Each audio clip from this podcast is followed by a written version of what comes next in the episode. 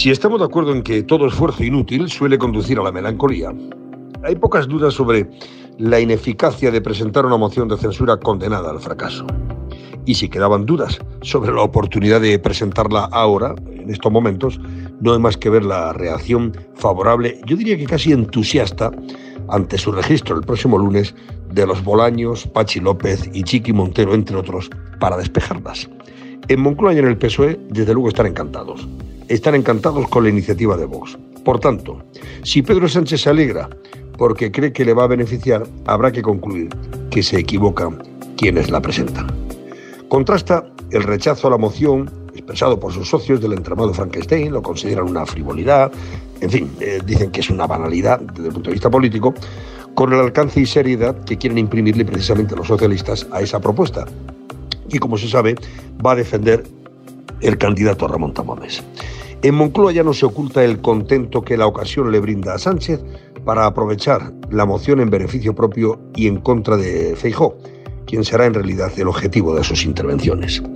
La respuesta a Tamames servirá de excusa para atacar a Feijó y a un hipotético gobierno con Abascal. Sánchez venderá humo desde la tribuna del Congreso durante unos días y de paso va a desviar la atención sobre las cuitas internas de su gobierno enfrentado por el fracaso de algunas de sus leyes y ahora también cuestionado por la deficiente gestión de los fondos europeos. A Napoleón se le atribuye el dicho de que al enemigo no hay que distraerlo cuando se equivoca. Y esta moción de censura, desde luego, va a suponer un punto de inflexión para un Ejecutivo instalado en el error y que inevitablemente querrá presentarse cohesionado frente a la crítica y a los ataques. O sea,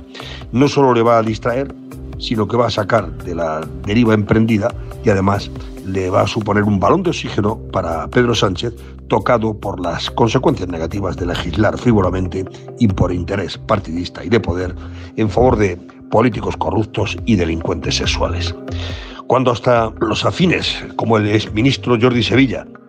le dicen a Pedro Sánchez que su gobierno no funciona y que aprueba medidas que corren el riesgo de confundirse con parches para, en lugar de hacer, decir que se hacen para ganar la batalla del relato y no tanto para transformar y mejorar la realidad,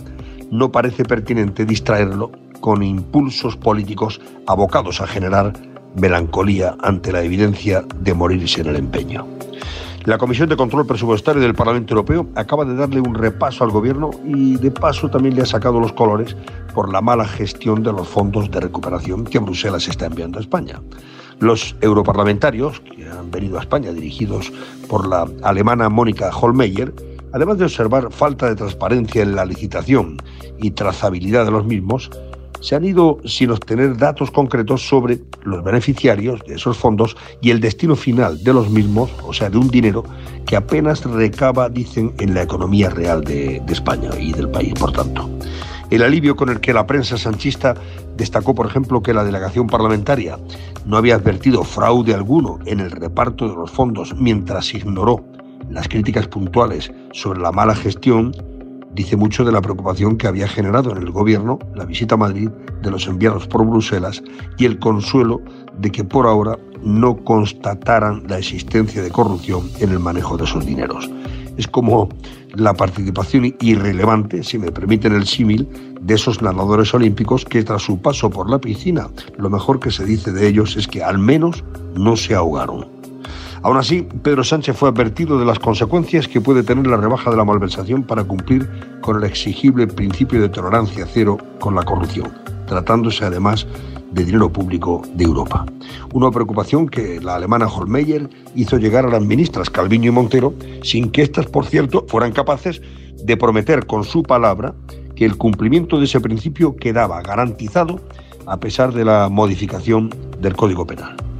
En fin, en este contexto político, con Sánchez cuestionado dentro y fuera por la gestión que hace de las ayudas europeas multimillonarias y criticado también desde el mismo Parlamento Europeo por las consecuencias de leyes que favorecen a políticos corruptos o benefician a violadores mientras les protegen a las mujeres, no es arriesgado pensar que la moción de censura ha sido recibida por Moncloa como una suerte de bálsamo de fierabras con el que aliviar temporalmente los males gubernamentales en vísperas de unas elecciones. Estoy de acuerdo con Vox en que Sánchez es merecedor de ser censurado y sacado del gobierno, pero ante la imposibilidad aritmética de que la moción prospere y se convierta en un ejercicio político inútil que apenas le desgaste, creo que la mejor y más eficaz censura es la que los ciudadanos le hagan en las urnas de mayo y posteriormente en las del otoño para alcanzar ese mismo objetivo compartido lo de Ramón Tamames. Mientras tanto, con todo el respeto y aprecio que le tengo, quedará en un mero entretenimiento periodístico.